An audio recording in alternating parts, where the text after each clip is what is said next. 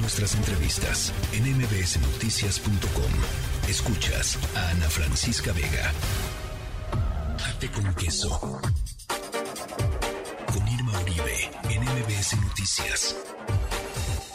Lucha de gigantes convierte el aire en gas natural.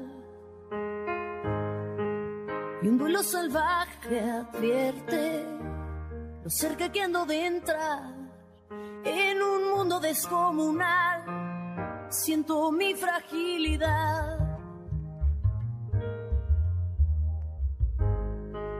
Vaya pesadilla corriendo con una bestia detrás.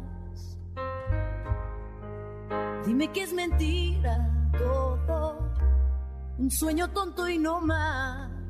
Me da miedo la enormidad. No conocía esta versión de este rolonononon que es lucha de gigantes.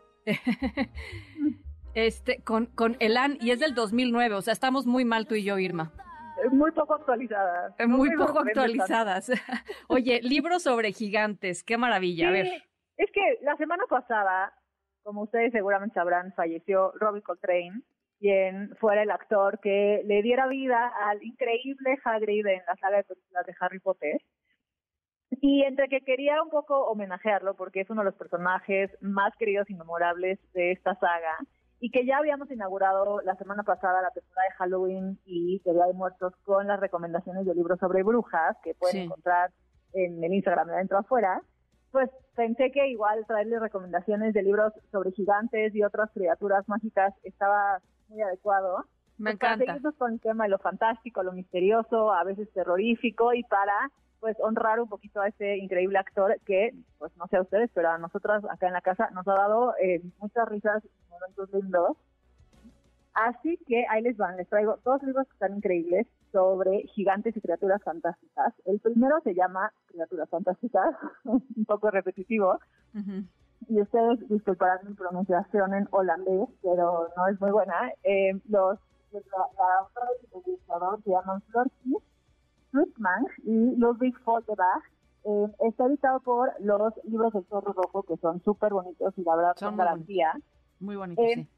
Sí, son muy lindos. Siempre tienen ediciones muy cuidadas, tanto en textos como en el formato. Este libro en particular está editado en un formato gigante.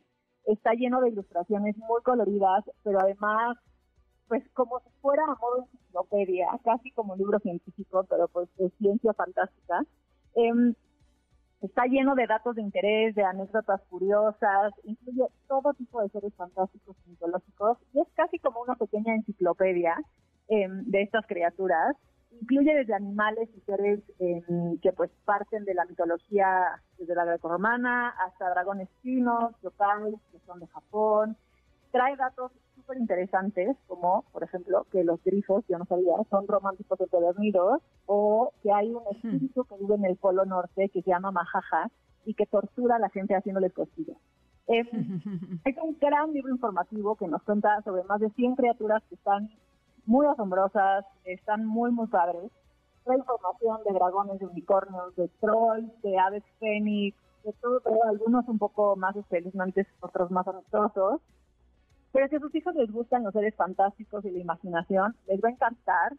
Yo pienso que es un libro con bastantes textos y mucha información, Em, pero creo que está adecuada toda la información para niños y niñas también, a partir tal vez de los seis años que lean acompañados pues de su papá, su mamá, su abuelita, su abuelito, cualquier adulto que les quiera mucho.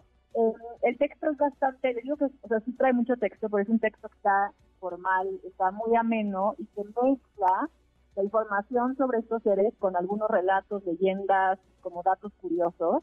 La autora, que no voy a repetir su nombre porque está muy difícil pronunciarlo, eh, eh, usa un usa un seudónimo, un seudónimo y en realidad se llama Andrea Osti y ella es especialista en historia medieval, así que pueden estar seguros de que sabe un montón del tema y ha ganado en dos ocasiones un premio literario que es el más prestigioso de la lengua holandesa que se llama Golden Quill y el ilustrador también ganó un premio de ilustración increíble por Me este encanta. libro que se llama Criaturas Fantásticas y su trabajo ha sido galardonado en un montón de reconocimientos internacionales en la lista de honor de IBI, ganó el Gran Premio de Bratislava, tiene el White Raven en el 2017. Entonces se lo recomiendo mucho, es un libro increíble que incluye obviamente gigantes, trolls, em, ya les decía, todo tipo de criaturas fantásticas. Si es em, algo que les interesa a ustedes y a sus hijos, está increíble para destapar la imaginación.